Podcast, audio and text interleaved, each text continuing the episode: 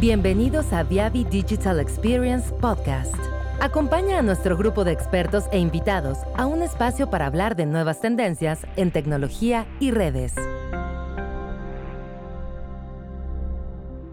En este episodio hablaremos sobre las mejores prácticas para la certificación de acometidas en redes HFC, utilizando nuestros medidores 360 DSP, ONX 220 y el Seeker HL presentado por Irán Martínez.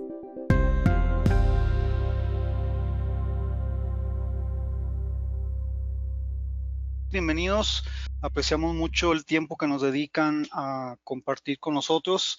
El objetivo de de este webinar, de esta plática, es eh, conversar un poco acerca de cuáles son las mejores prácticas en la instalación de redes coaxiales en los domicilios, no en red externa, sino enfocándonos en el tema de domicilios. Y es un poco de cómo eh, alrededor de la industria, tanto en Europa, en Estados Unidos, en Latinoamérica, estamos eh, estableciendo parámetros o estableciendo procesos para poder lograr que las instalaciones tengan la mejor calidad y duren en el mejor estado el mayor tiempo posible.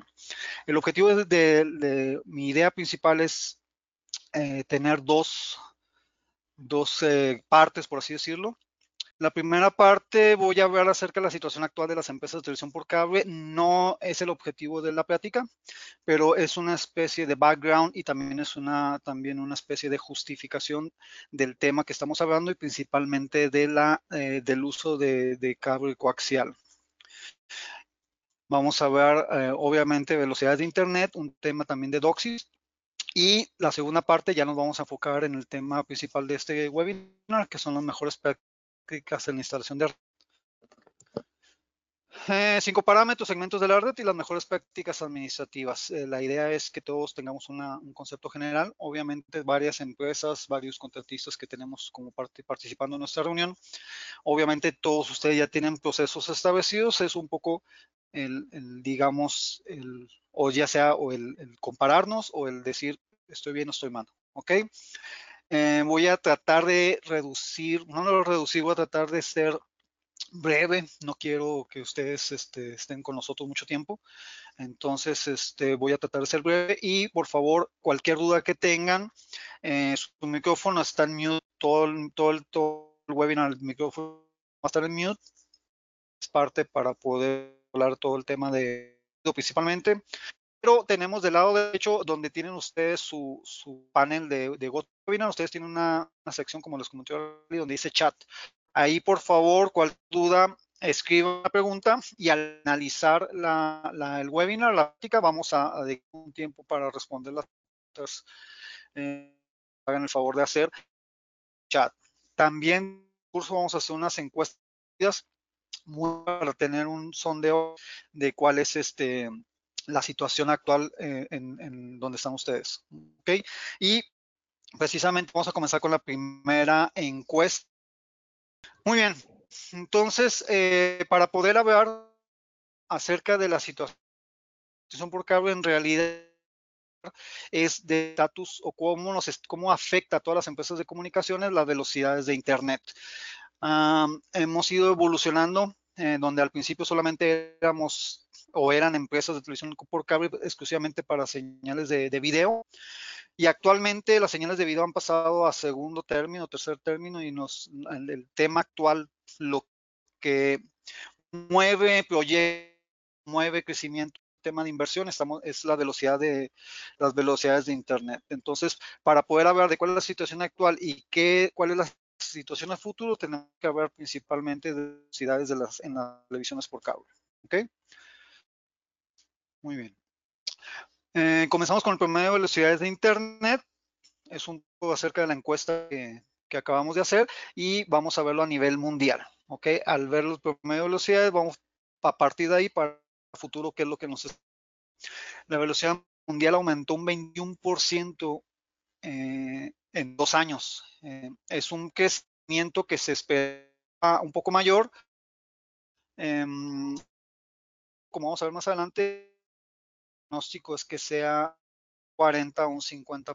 Entonces, aumentando, si no exponencial, un poco lineal, bastante pronunciado, el consumo de Internet. ¿Cuáles son los si vamos los países, son las regiones que tienen mayores promedios, hablando de promedios de velocidades de Internet. ¿okay? la región que tiene una mayor promedio de, velocidades es Europa y Rusia. Aquí incluimos a Rusia en este análisis. Muy bien, eh, les comentaba, eh, hablando de, las regiones, eh, ya, ya vimos cuáles son los promedios por región y también vimos que va muy de la mano con el tema de las de los de las tipo de tecnología que tenemos. Podemos dividirlo en dos principales, que una es la FTTH y FTTX, que vendría siendo fibra, y las otras dos grupos principales que vendrían siendo cable y cobre, o par de cobre, que vendrían siendo eh, vendrían siendo cobre en general, ¿ok? En África, que ya vimos que tienen los promedios más bajos de velocidades, el 80% de su red es cobre, ¿ok? Sin embargo, eh, por ejemplo, en las Américas, estaba en segundo lugar de velocidades, el 70% es cobre. ¿Ok? Cuando hablamos de cobre en África, estamos hablando de par de cobre, no estamos hablando de coaxial, mientras que en Estados Unidos estamos hablando principalmente de cable y un porcentaje, como un 30% estamos, tienen fibra. En Asia, lo que ya habíamos comentado, eh, un gran porcentaje de la red, eh, más del 80% de la red es fibra y un pequeño porcentaje viene siendo cobre, ya sea par de cobre o, coaxial. En Europa 50% es cable y 50, perdón, cobre, 50% fibra y en Oceanía tenemos un gran porcentaje en fibra, ¿ok? Entonces, eh, lo que eh, comentábamos al principio, qué es lo que, qué es lo que viene o qué es lo que sigue. Lo que sigue es precisamente esto, em, que el crecimiento en cuanto a, la red de fibra está creciendo a nivel mundial en mayor proporción a la red de cable coaxial y lo que sí está desapareciendo eh, son las redes de par de cobre, están desapareciendo, están disminuyendo en, un, en este caso en un 2%. ¿Ok? Muy bien, ya hablamos de las velocidades, les digo, estoy tratando de, hacerlo de una forma breve, no es el tema, no estamos, este no es el tema en, sí, más bien más que nada es una justificación del por qué estamos hablando de esto. Ya hablamos de, las velocidades, ya vimos que Europa tiene las principales promedio de velocidades, después sigue Estados Unidos eh, o, o Norteamérica, después tenemos Asia, Latinoamérica y después tenemos a África, ¿ok? ¿Cuál es el pronóstico mundial de velocidades que tenemos en Internet? Según la ley de Nielsen, él pronosticó que eh, el ancho de banda de los usuarios iba a crecer o, crecería en un 50% por año. No se ha cumplido tal cual, pero vamos a utilizar este, este pronóstico para hacer un, digamos, un, un pronóstico agresivo generalmente las empresas lo que hacen es que toman un pronóstico más reservado, precisamente porque eh, las empresas están hablando de inversión, están hablando de CAPEX, entonces siempre prefieren ir gastar menos de lo que deberían en lugar de gastar más de lo que deberían, ¿no? Es un poco tanto de lógica económica. Si estábamos, aplicáramos la ley de Nielsen, significaría que en Latinoamérica, Latinoamérica como un todo, en promedio, alcanzaríamos el, promedio de, de, más de 100 megabits por segundo, eh, para todos nuestros usuarios en el 2026. Es decir, eh, eh, a partir de este año tendríamos como seis años para entender que en el 2026 la mayoría de, las, de los clientes tendrían más de 100 megabits por segundo. ¿ok? Si hablamos por regiones, Europa y Norteamérica en el 2023 van a llegar a ese, a ese promedio Asia Pacífico en el año 2025, Sudamérica en el 2026 y África y los estados árabes en el 2028. Es decir, la mayoría de las regiones en, el, en esta década de los 20 vamos a rebasar los, el promedio de 100 megas por segundo. Y si nos vamos más adelante, por ejemplo, Europa para el 2029-2030, les digo, este es un, este es un pronóstico muy agresivo, ya estaríamos hablando de un gigabit por segundo por, por usuario promedio. Es, es una locura, ¿no? Así como cuando iniciamos el Internet, era una locura pensar que 10 megabits por segundo era demasiado para un, para un cliente. Yo creo que ahora si ustedes se ponen a pensar, dicen un gigabit por segundo, porque antes es una locura. Bueno, ya veremos, ¿no? Ya veremos de aquí a, 30 años cómo, cuál va a ser la realidad. Si se cumple este pronóstico, significaría que tendríamos unas velocidades de locura.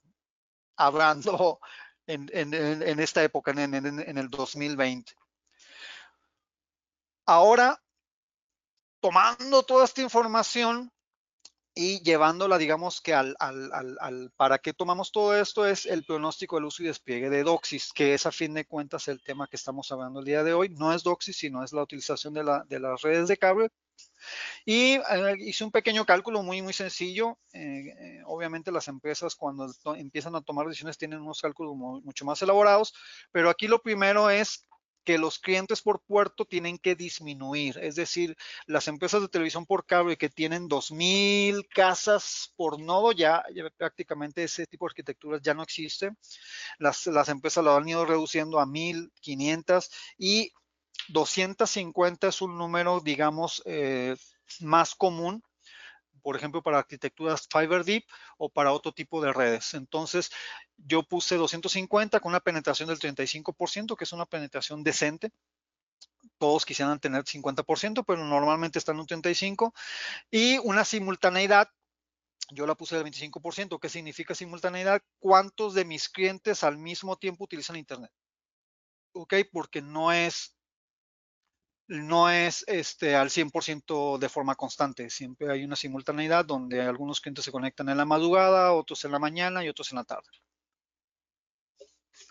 Haciendo este cálculo y viendo las velocidades máximas que nos pueden proporcionar nuestras eh, estándares DOCSIS, vemos que DOCSIS 3.1 con un máximo de 10, de 10 gigas o 10.000 megabits por segundo nosotros pudiéramos, viendo el análisis anterior, que hasta el 2026, en el caso de Sudamérica, en Latinoamérica, hasta el 2029 tendríamos cubiertos, pero con dos condiciones. La primera es la reducción de casas pasadas o de clientes por nodo y la migra o migrar a DOCSIS 3.1. ¿Ok? ¿Qué es lo que están haciendo países eh, en Europa y Norteamérica? Todas las empresas, la mayoría, eh, no tengo el dato exacto, pero pudiera yo atreverme a decir que un 80-90% de las empresas cableras en Estados Unidos y en Europa están apostándole a DOCSIS 3.1 para que al menos toda esta década puedan seguir utilizando la red coaxial. Entonces, en resumen de todo lo que hemos platicado, para terminar esta primera parte, es em, las empresas de telecomunicaciones, principalmente hablando de Latinoamérica, se pronostica que seguirán utilizando las redes HFC hasta el 2029. Es decir, toda esta década todavía tenemos para darle duro a nuestra red. Obviamente esto depende de las migraciones que hagamos de DOCSIS 3.0 DOCSIS 3.1 en los próximos años eh, y obviamente también hablando de reducción de, casas pasadas, esto se logra con diferentes tipos de arquitecturas, por ejemplo Fiber Deep o ya hablando de arquitecturas de acceso distribuido. Em, DCCAP, CCAP, etcétera, ¿ok? O eh, Remote PHY, todo el tipo de arquitecturas donde parte de la tecnología la movemos a, los nodos, ¿no? Aprovechando precisamente que se hace este tipo de cambio de, acercar la fibra a la red. Y ah, por lo tanto, todavía se sigue eh, siendo necesario, todavía sigue siendo muy importante que sigamos manteniendo los procesos para poder ofrecerle a nuestros clientes el mejor el servicio, la mejor calidad a través de las redes coaxiales. ¿Ok? Em, fue una, un, una introducción ah, para, o yo, le, yo le, digo que es una justificación del, tema, es decir, por qué estamos hablando hoy de, cuáles son los, los, mejores, las mejores políticas, no, perdón, las mejores ah, procesos a nivel mundial para el tema de control de calidad, si estamos migrando, la mayoría estamos migrando a fibra. Bueno, después de analizar todo esto, vemos que todavía tenemos un unos 10 años más o menos para poder este, llegar al objetivo. Muy bien, el tiempo de la segunda encuesta, sí, sí coincide un poco con lo que hemos platicado. El cable coaxial es la mayoría, un 75%, es bastante alto. Eh, hablando de, coincide con la, con la idea de que Latinoamérica tenemos un alto porcentaje de red coaxial. Fibra hasta la casa un 13%, teléfono par de cobre un 8%, otro medio puede ser celular, puede ser radio, eh, pequeñas antenitas de radio. Y Ah, yo creo que hay algunas dos personas que no tienen idea. Bueno, para eso estamos acá, ¿no? Para aprender. Perfecto. Ahora sí comenzamos con el segundo, con el segundo tema. Bueno, segundo tema, con la segunda parte, ya enfocándonos en, el webinar como lo, que tenemos pensado, que es las mejores prácticas de sensación de redes coaxiales en domicilios. ¿Ok? Muy bien, primero vamos a ver de los cinco parámetros eh, podemos decir, esenciales que debemos de medir, que debemos de tener en cuenta al momento de realizar una instalación. El primero son las señales de RF, obviamente. Sin embargo, es importante dejarlo claro. Tenemos que medir las señales de RF, eh, principalmente en nivel y calidad. Vamos a ahondar en eso un poquito más. Lo segundo componente, el segundo componente muy, muy importante, casi a la mano que las señales de RF, es la señal de Wi-Fi. Eh, precisamente en la mañana estaba eh, escuchando la televisión, estaban hablando de internet y el comentarista se refería al Internet como Wi-Fi. Entonces, es tan, eh, estamos tan casados ya con el concepto de Wi-Fi que Wi-Fi e Internet eh, para mucha gente significa lo mismo, ¿no? Está bien tu Wi-Fi, está mal tu Wi-Fi, ¿qué velocidad tienes del Wi-Fi? Es decir, ya no podemos separar la palabra Wi-Fi de, de Internet. Y también algo muy importante es que el Wi-Fi se ha convertido en la última milla. Mucha gente piensa eh, que la última milla es la cometida, mucha gente piensa que la última milla es la cometida de, fibra o es el, troncal de cable coaxial. No, yo considero que la última milla ya, eh, ya es el Wi-Fi, es decir, ya es el último enlace que tiene el cliente con nuestra red y debemos de tomar en cuenta el Wi-Fi como parte de nuestra red. Tenemos que ser más insistentes tanto con nuestros técnicos como con el cliente en decirle la calidad del Wi-Fi es muy, muy importante. ¿Ok? Muy bien. Eh, les comentaba, no les comenté, eh, para señales RF voy a estar mencionando un poco acerca de nuestro medidor ONX220 para que ustedes puedan eh, tener una idea de, cómo podemos utilizarlo. De, en el Wi-Fi nosotros tenemos un, equipo que se llama Wi-Fi Advisor, pero también vamos a estar hablando de, otros medidores que tenemos como el, el 360 o el, o el NX220. ¿Ok? Otro aspecto importante o parámetro es el reflectómetro. Eh, es importante, ¿por? Porque no solamente estoy, necesito medir la red, la señal, necesito medir el Wi-Fi, sino también tengo que ver cuál es la calidad o el, perdón, el estado físico del cableado. Entonces, la forma de saber cuál es el estado físico es utilizando un reflectómetro. El cuarto parámetro son fugas dentro del hogar. ¿Qué son las fugas? Cuando mi red está abierta, cuando mi red no está bien sellada, eh, conectores mal ponchados, cables dañados, el perro se comió el cable, eh, mi red, mi, perdón, mi señal se sale de mi red, ¿ok? Es lo normal, este, la señal eh, es, este, digamos que su condición natural es esa, buscar o salir o viajar o, o transportarse a través de y eh, cuál es nuestra responsabilidad, mantener nuestra red completamente sellada, ¿ok?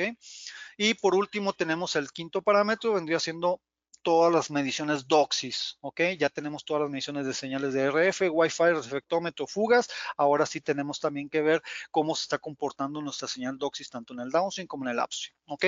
Todo esto basado en procesos, controles de calidad, capacitación y documentación.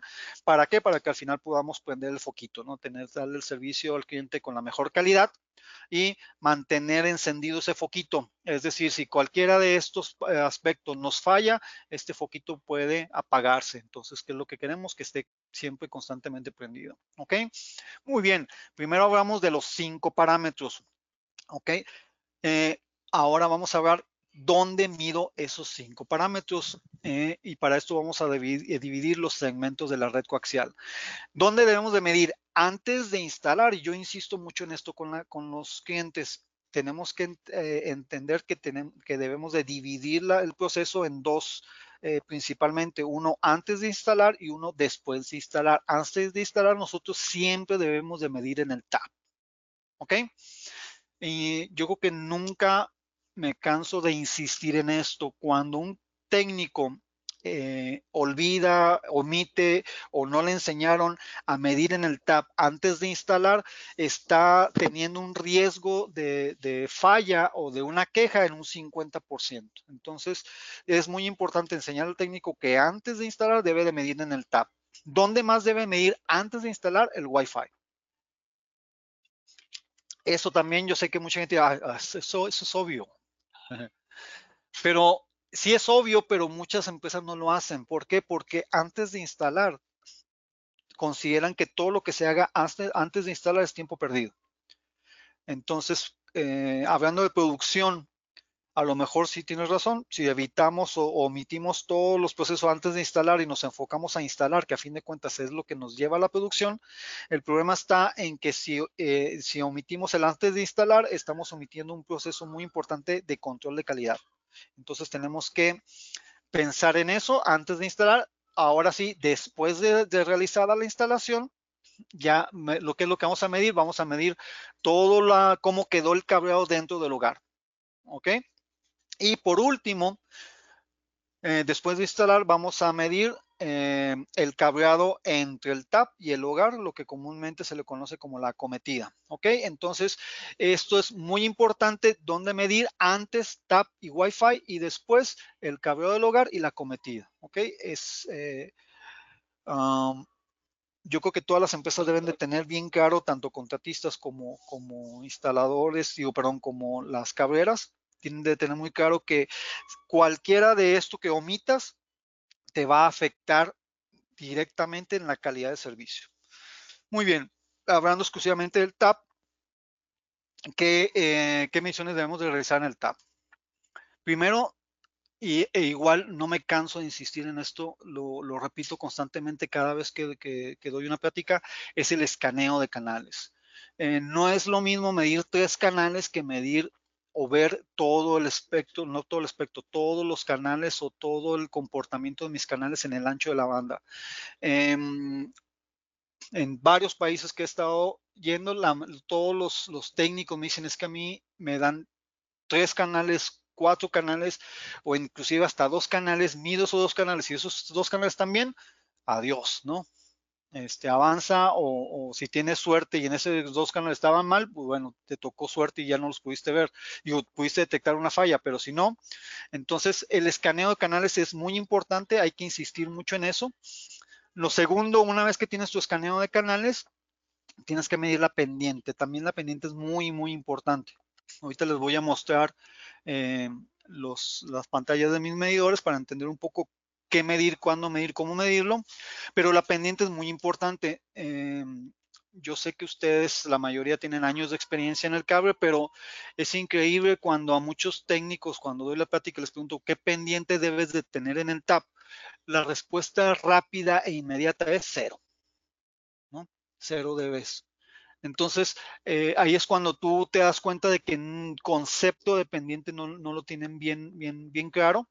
Eh, solo para recordar, la pendiente tienes tú, lo que te dice es cuál es la diferencia entre la frecuencia más alta y la frecuencia más baja, los, los canales que tú tomes como piloto, y siempre debes de ser cero, sí, pero donde estás llegando al, equipo final. Pudiera ser un CPE, pudiera ser un cable modem, pudiera ser este, una caja digital, ¿ok? Entonces, es muy importante enseñarle al técnico el tema de la pendiente porque de eso depende mucho la calidad, ¿ok? También la respuesta de frecuencia va de la mano con lo anterior, tanto con el escaneo, es decir, cómo se comportan mis canales en diferentes frecuencias, eh, cómo se, comporta mi señal. Eh, si yo no le enseño al técnico a leer la respuesta de frecuencia y a interpretarla, entonces vamos a tener muchos problemas. Aquí tengo un ejemplo donde, ¿qué es lo que hace? Se haría tradicionalmente o bueno, no tradicionalmente, porque a lo mejor hay empresas que nunca lo han hecho, pero ¿cómo se haría de una forma incorrecta? Si yo mido nada más este, tres canales, ¿ok? Si tengo mala suerte, voy a, leer, a medir los canales que están bien, ¿ok? Y también tradicionalmente, ¿cómo se mide el TIL o la TIL? Se mide de canales analógicos, eh, canal alto, canal bajo, todo lo que está gris está mal, todo lo que está en blanco está bien. Entonces, si nosotros hiciéramos esa medición, tres canales y una pendiente, ¿qué, es lo que me dice el medidor? ¿Estás bien? ¿Ok? ¿Estás bien? Continúale, sigue, sigue instalando. Pero, ¿qué pasa si hacemos una medición de escaneo? Entonces nos vamos a dar cuenta que los canales que se encuentran en la banda alta tienen un roll-off que se le llama roll-off ¿ok? Y también que tienen canales que están por debajo del nivel permitido. Entonces, no solamente mido los tres canales que debo de medir, la pendiente, sino que también debo de ver en el espectro, o en el, perdón, en escaneo, no en el espectro, perdón, en escaneo debo de medir cómo se comporta la respuesta de frecuencia. Entonces ya el medidor me va a decir, ¿sabes qué? Está mal, no puedes instalar. Estamos hablando de que estemos midiendo en el TAP. ¿Ok? Entonces, esto es muy importante. Yo creo que si se aprenden algo nuevo de esta práctica es tengo que incluir en mi proceso, primero, medir en el TAP y segundo, tengo que medir el escaneo completo de mis canales. ¿Ok? Muy bien. Em, después tenemos que, ya metiéndonos al detalle, tenemos que medir el nivel y la calidad de las señales. Aquí es donde ya empezamos a ver de MER, de VER, etcétera. Y por último, hacemos una prueba DOXIS Prueba Doxis en el TAP, yo la recomiendo mucho. ¿Ok? Sí es muy recomendable que ustedes hagan una prueba Doxis en el TAP, porque de esa forma ustedes pueden ver si presentan algún tipo de problema desde el TAP. ¿Ok? Hay que entender la prueba Doxis, sobre todo por el tema de niveles, entonces nada más es un tema de, capacitar al técnico para que entienda por qué, cómo se hace la prueba Doxis. Este, pero sí, yo recomiendo que se haga la prueba Doxis en el TAP. ¿Ok? Aquí voy a hacer una, una pequeña eh, para ah, una pequeña no pausa, sino voy a mostrarles un resultado que tengo yo acá. Este es un, un reporte que yo saqué de una de una medición que hicimos y me gusta mucho. me escuché muy nerd, pero me gusta mucho porque ustedes pueden ver aquí en la respuesta de frecuencia, una respuesta de frecuencia normal sería todo esto relativamente parejo, ¿ok? Pero aquí vemos claramente cómo tenemos una caída muy fuerte y eh, algunas gente de mantenimiento le llamarían esto un suck out, ¿no? Un, como un eh, que se chupa, por así decirlo. Entonces, ¿qué significa? Que en esta sección de aquí las frecuencias se nos cayeron. ¿Por qué? Bueno, pues pueden haber muchas causas, un tap con agua, un cable dañado, un cable torcido, este, generalmente son daños físicos en la red. Entonces, si ustedes o si el técnico nada más mide uno, dos, tres canales al principio, al medio y al final, este tipo de respuestas de frecuencia no las van a ver. Entonces aquí viene la pregunta del, la pregunta del, del instalador o la pregunta que se le tiene que hacer al instalador, ¿qué hago si yo veo este tipo de respuesta de frecuencia en el TAP? ¿Instalo o no instalo? ¿Ok? Entonces, si me preguntas a mí, la respuesta es no, no puedo instalar. Yo no puedo hacer una instalación. Sí es cierto, este, toda esta parte de aquí está bien, toda esta parte de aquí está bien, pero si da la casualidad que en este canal que está acá, está ESPN, que es el canal que el cliente contrató el cable para ver ESPN. Entonces, ¿qué significa? Que este cliente nos va a dar o una queja o una cancelación en dos, en una semana o menos. ¿Ok? Entonces sí es importante que veamos todo el espectro como tal. ¿Ok? Y ahora les voy a mostrar eh, los medidores que, tengo yo conectados aquí en mi hogar. No les digo dónde estoy. Eh, tengo los niveles muy bajos, pero ese es un tema de que yo hago mis cosas aquí en mi casa. Entonces no, no culpen a la compañía que, que tengo contratada. ¿ok? Em, tenemos dos tipos de medidores. Eh, con la mayoría de nuestros clientes tienen el medidor 360 que se saque a la izquierda y con el 360 ustedes pueden tener el escaneo de los canales que es lo que yo les comentaba y también la pendiente, ¿ok? De esa forma ustedes pueden ver si tienen algún tipo de suck out o algún tipo de roll off que es lo que habíamos visto en los ejemplos anteriores y también tengo aquí a mi derecha el, equipo ONX 220 que es el modelo que este año bueno, ya desde el año pasado, pero este año tenemos este, en Viavi, es un modelo para Tap Casa, donde ustedes también van a poder ver el escaneo general de los canales, ¿ok? Eh, ah, vuelvo a insistir en lo mismo, es muy importante que observemos el eh, estado general eh, de la respuesta de frecuencia. Después ya de ver, la pendiente y de ver todo, toda la información que yo requiero, entonces ya me empiezo a meter al detalle principalmente en cada uno de los canales, donde por ejemplo aquí me está mostrando que mi ver está muy mal. En este ejemplo está a, a 1 por 10 a la menos 4 en el pre y 1 por 10 a la menos 6 en el post. les digo, no culpen a mi, a mi proveedor de cable, es, es mi red, ¿no? Que yo tengo aquí unas cosas precisamente para poder hacer pruebas. Eh, al técnico, ¿qué es lo que le debemos de enseñar? No me voy a meter en, mucho detalle. Primero, más que nada, el nivel, cuál es el rango, los parámetros que yo debo tener en el TAP, eh, el rango parámetro que, me permita llegar con un nivel suficiente a mis eh, equipos terminales, ¿ok? Entonces, si estuviéramos en el ejemplo de que menos 10 en el TAP, bueno, pues obviamente es demasiado bajo, ¿no? Pero, por ejemplo, eh, volvemos a lo mismo, cuando yo les hago la pregunta a la gente, los técnicos en los cursos, ¿qué nivel debe tener en el TAP? También voluntariamente, así como que lo primero que se les ocurre es cero de ves. Entonces, es, es explicar si es que no puedes tener un nivel de cero porque entonces con cuánto vas a llegar a la casa, ¿ok? El MER, eh, el MER lo que me está diciendo es el, el, el, la tasa de errores de modulación eh, y lo que me está diciendo principalmente es cuánto desviación tengo yo en los símbolos donde caen y donde deberían de caer según la modulación, que generalmente es 256 QAM para las redes de DOCSIS 3.1. ¿Ok? Ya, ya en DOCSIS 3.0, 3.1, pues ya empezaremos a hablar de OFDM y otro tipo de modulaciones, pero en el MER generalmente en el TAP se espera arriba de 38, 39, 40 sería lo mejor para poder llegar a la casa arriba de 37, 38, ¿ok? Sí es muy importante eh, insistir en que el MER eh, siempre sea el mejor posible, es decir, no conformarnos con un MER de 36, de 35, de 34, porque eso va a afectar bastante al cliente, sobre todo cuando lo podemos, eh, realmente podemos tener un MER arriba de 40, yo creo que sí es posible sobre todo ahora que se está acercando cada vez más la fibra a las casas, el MER de 40 debería ser una norma, pero bueno, esa es mi opinión. Eh, obviamente depende de cada quien. Y el VER el ver si es muy importante que sea 1 por 10 a la menos 9, en el TAP 1 por 10 a la menos 8, eh, en el PRE. ¿Por qué? Porque sí, este, sí es muy importante que le demos eh, la mejor calidad de, por ejemplo, de imagen cuando estamos hablando de televisión. Eh, y tenemos que darle toda la información que todos los bits que, nos está mandando el, el, distribuidor o el proveedor, tenemos que entregárselo al cliente. ¿ok? Ah, ya actualmente antes teníamos televisiones de cinescopio, teníamos una antenita ahí de que hacíamos con un ring y unos cables y poníamos ahí en la, en azotea, pues subíamos a un hermano, al más chiquito y lo poníamos a moverle, ¿no? Para poder ver el partido.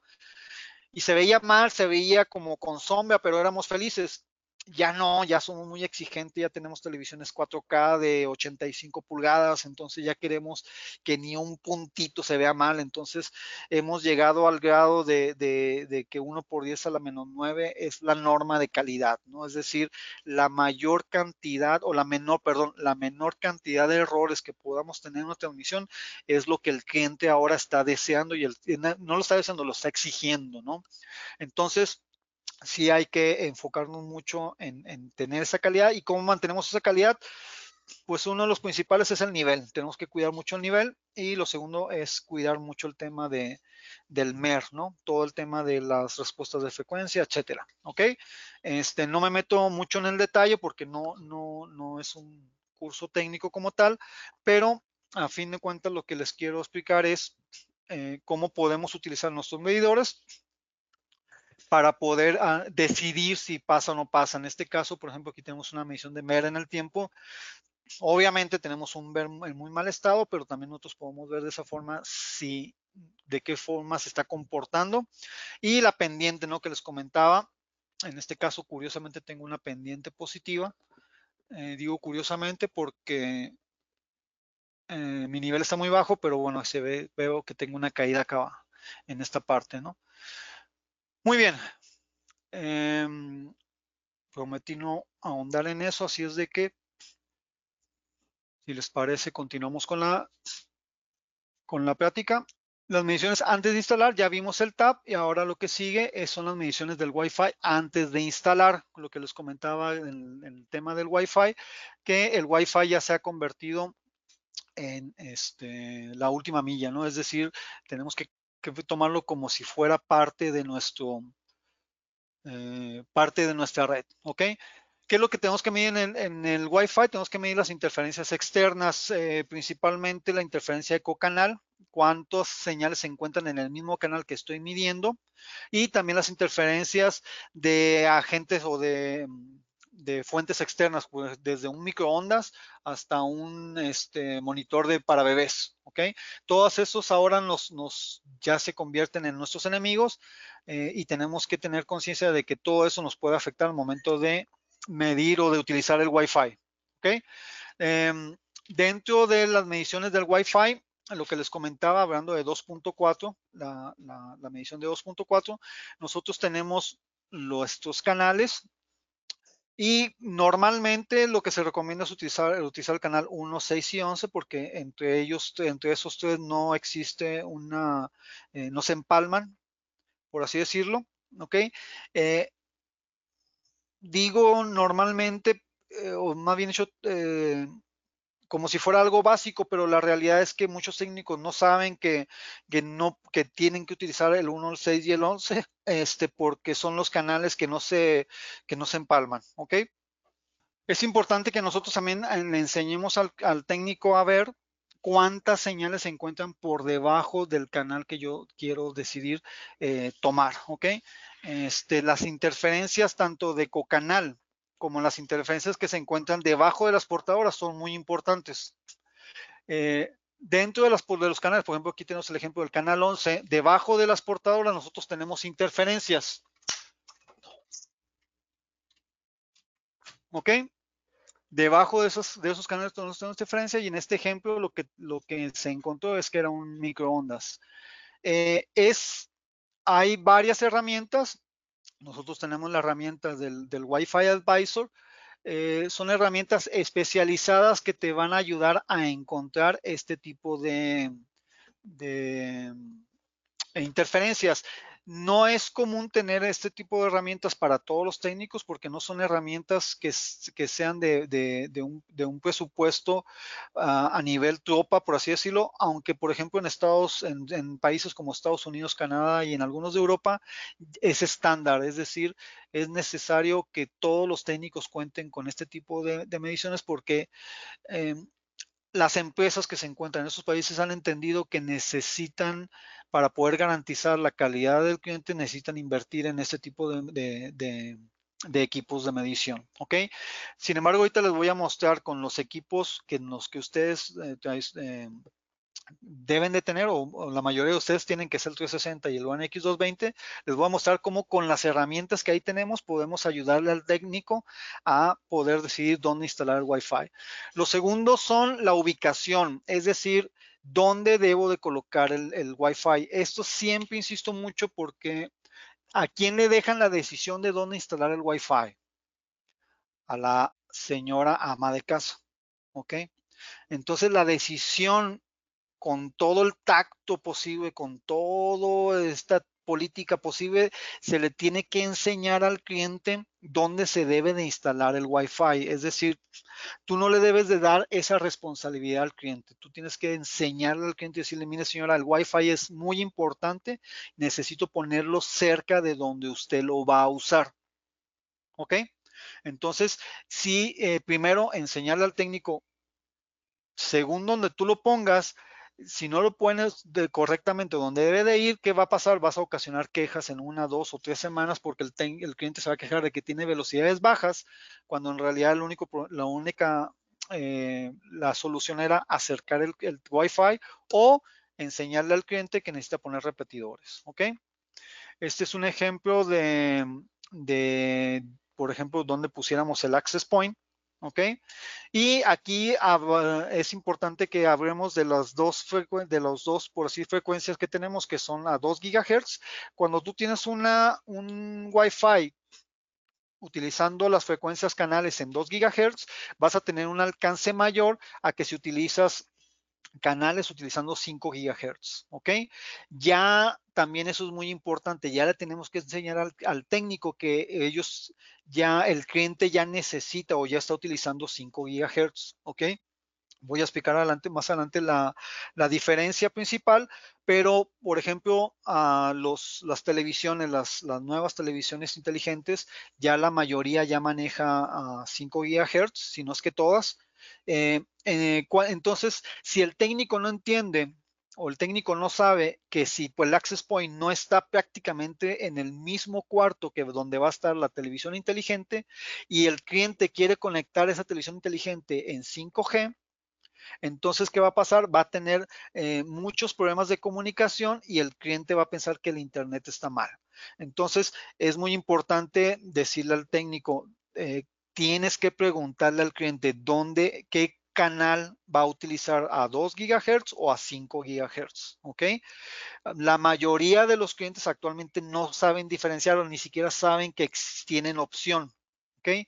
Pero eh, conforme vayamos aumentando las velocidades, tenemos que ir migrando de 2 GHz a 5 GHz por la tasa de transmisión. Entonces, eh, ¿Qué es lo malo de esto? Lo malo es que se nos está haciendo cada vez más pequeño el alcance de los Wi-Fi, entonces vamos a tener que empezar a depender más de repetidores o de otro tipo de soluciones que vayamos encontrando. ¿Ok? Lo siguiente que ya lo platicamos es seleccionar el canal. Yo sé que resulta obvio, pero hay muchos técnicos que yo les he preguntado en los cursos, les digo, ¿tú, tú eliges el canal? Y me dicen no. ¿Ok? Eh, no les enseñan, no les dicen, no les dan esa opción, entonces el, cliente simplemente lo deja instalado. Muchos eh, le dejan la opción inteligente al cable modem de que él elija, pero en ocasiones ni siquiera eso. Entonces, sí es importante que seleccione el canal. Y por último, que lo que ya comentamos, seleccionar la banda. Eh, todo esto, si se fijan, para muchas empresas es nuevo, para muchas empresas es el tener que replantearse todos los procesos y sobre todo enseñarle a los técnicos eh, con cursos muy enfocados a Wi-Fi para decirles, ok, así es como funciona el Wi-Fi, así es como eh, el cliente va a tener problemas, así es como el cliente va a solucionar sus problemas y a partir de ahí crear procesos, ¿ok? Necesitan las empresas crear procesos exclusivamente para Wi-Fi. Eh, lo digo con mucho énfasis porque en mi experiencia la gente no tiene procesos para Wi-Fi. ¿Ok? Las empresas, los contratistas no tienen procesos para Wi-Fi. No estoy generalizando, pero la mayoría de, la gente, de las empresas que yo conozco no tienen procesos específicos para Wi-Fi.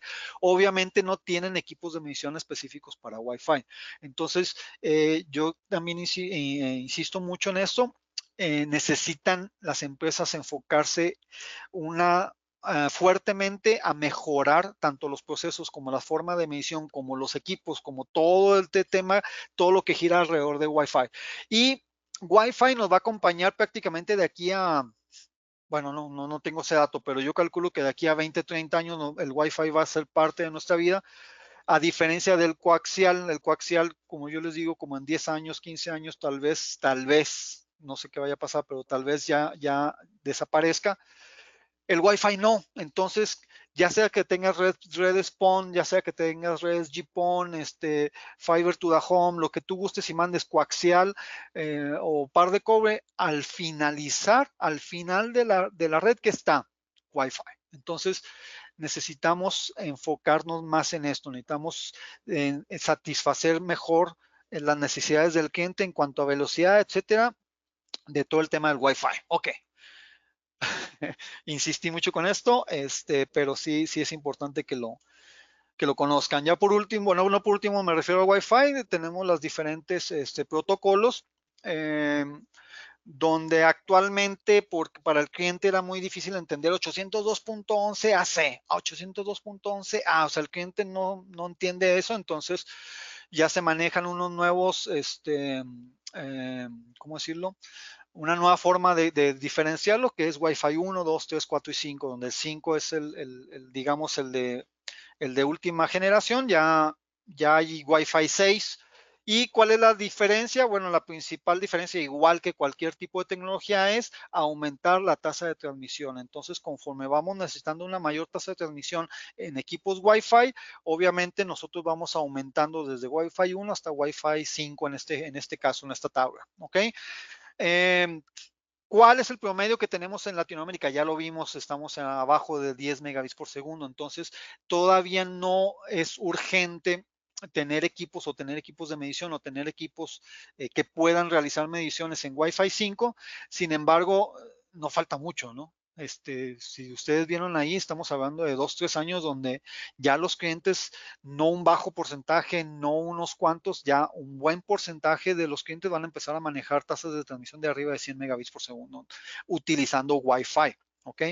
Eh, las televisiones inteligentes ya la mayoría ya vienen con Wi-Fi 5, entonces sí es importante que pongamos un foco de atención en el Wi-Fi. Ok, muy bien, eh, continuando con el Wi-Fi, les comentaba lo de las pérdidas, principalmente estamos hablando de pérdidas por distancia y algo que en ocasiones no tomamos en cuenta, nos enfocamos más en la distancia, son lo que hay en medio entre el transmisor y el receptor. Ok, no es lo mismo una pared de tabla roca que una, que una pared de, piedra sólida, del concreto, espejos.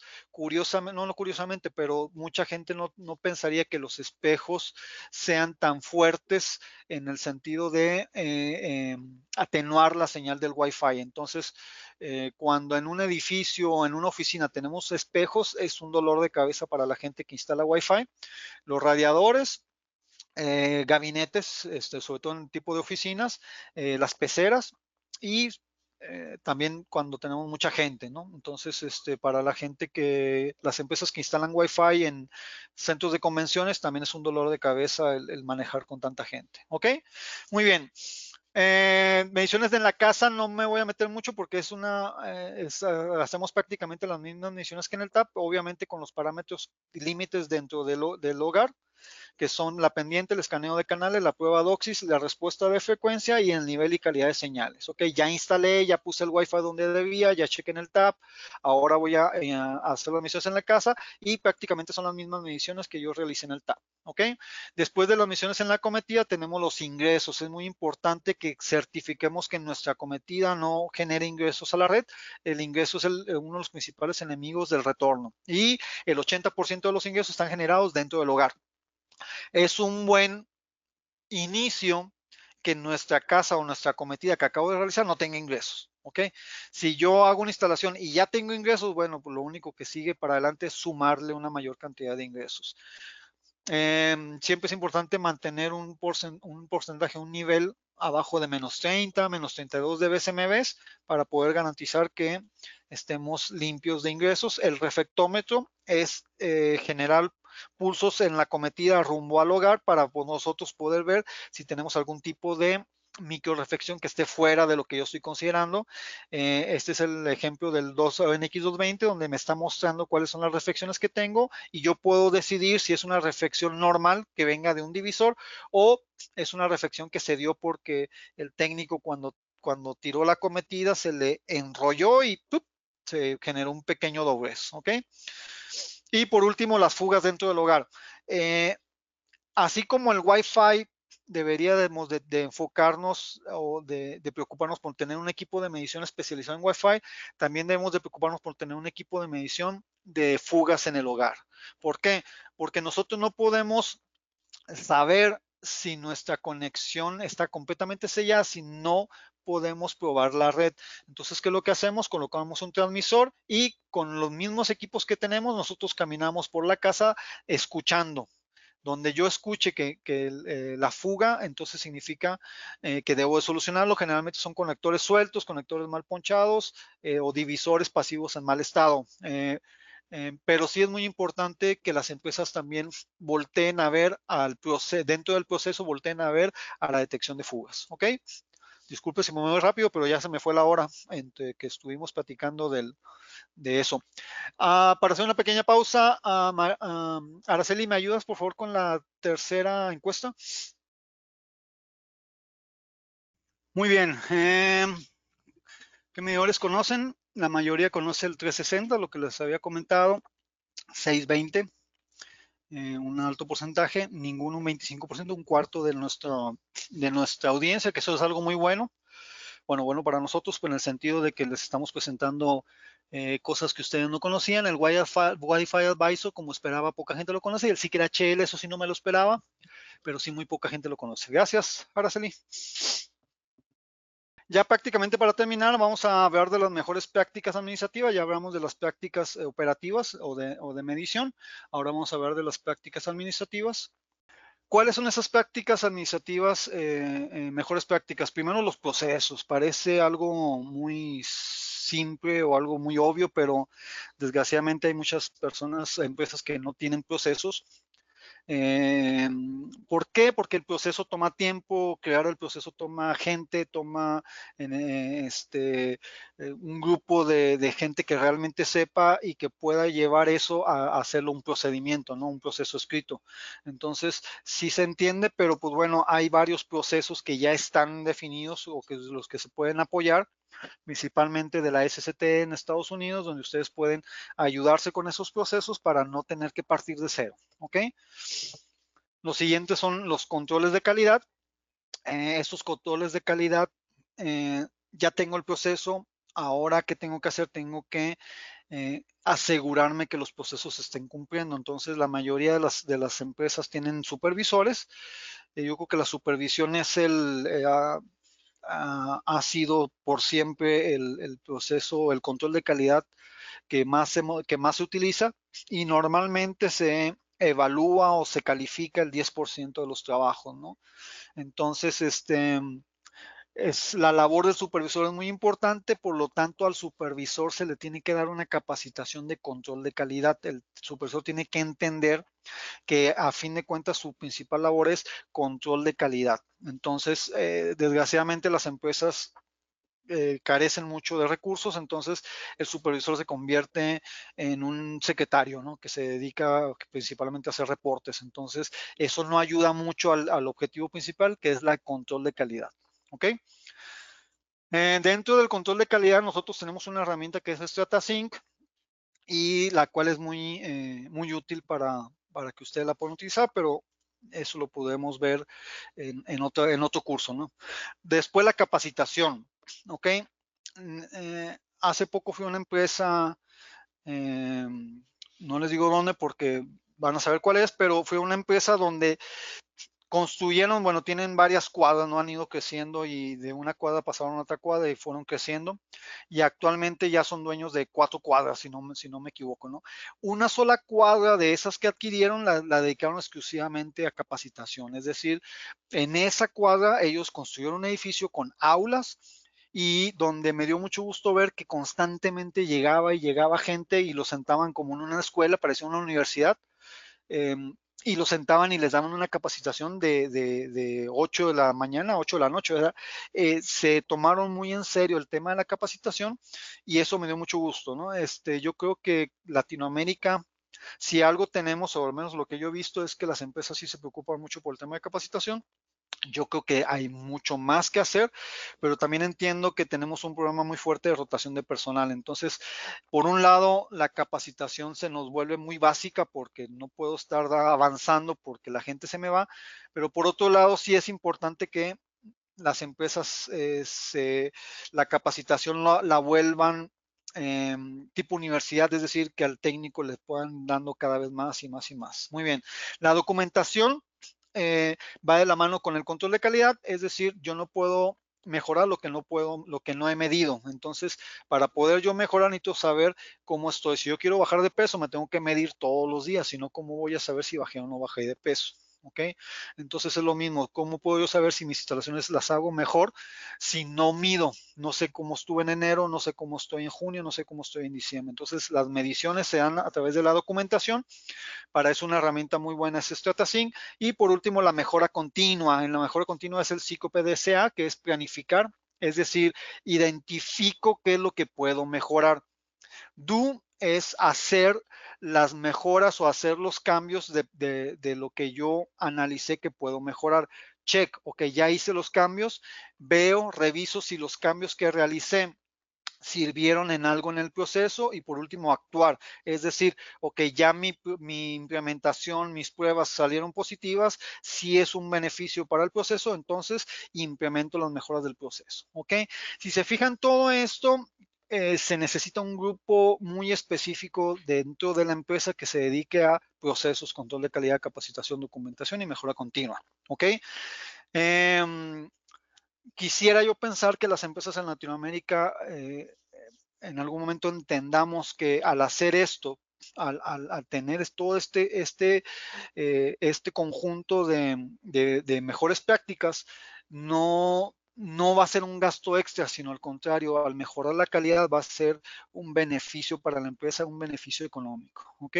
El costo de la calidad no es las personas que yo contrato para hacer eso, el costo, la calidad de los clientes que se me van, porque no puedo satisfacer sus necesidades de velocidad, sus necesidades de canales, sus necesidades de eh, servicio continuo de la señal. ¿Ok?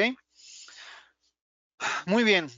Todo lo anterior va muy de la mano o eh, ustedes se pueden apoyar bastante con StrataSync. Eh, tengo dos últimas encuestas, pero si quiere la de Stratacin la dejamos, que vendría siendo la cuarta. Ok, yo los invito a que mm, me pregunten, después investiguen acerca de Stratacin.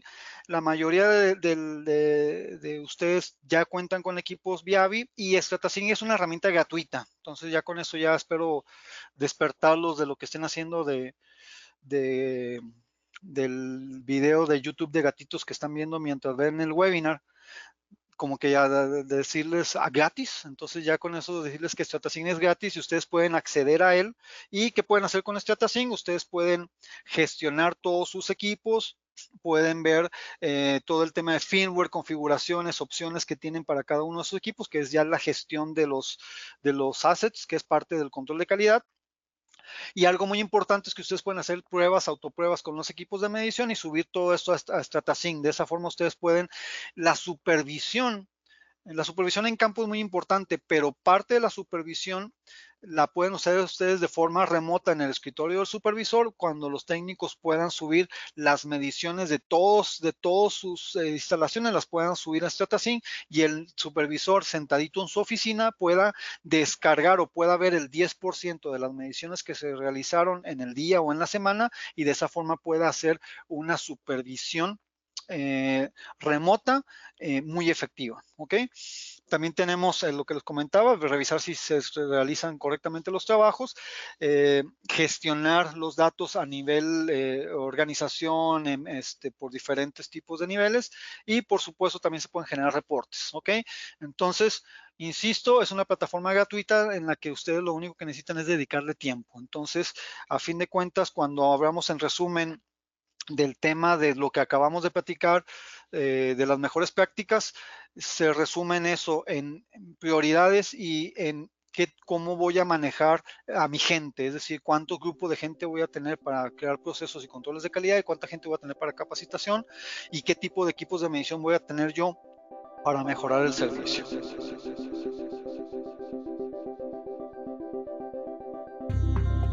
Gracias por acompañarnos. Sigue experimentando el conocimiento de manera digital y no te pierdas nuestros próximos episodios. Si quieres conocer más, síguenos en nuestras redes sociales como Viavi Solutions Latin America o visita nuestro sitio web viavisolutions.com.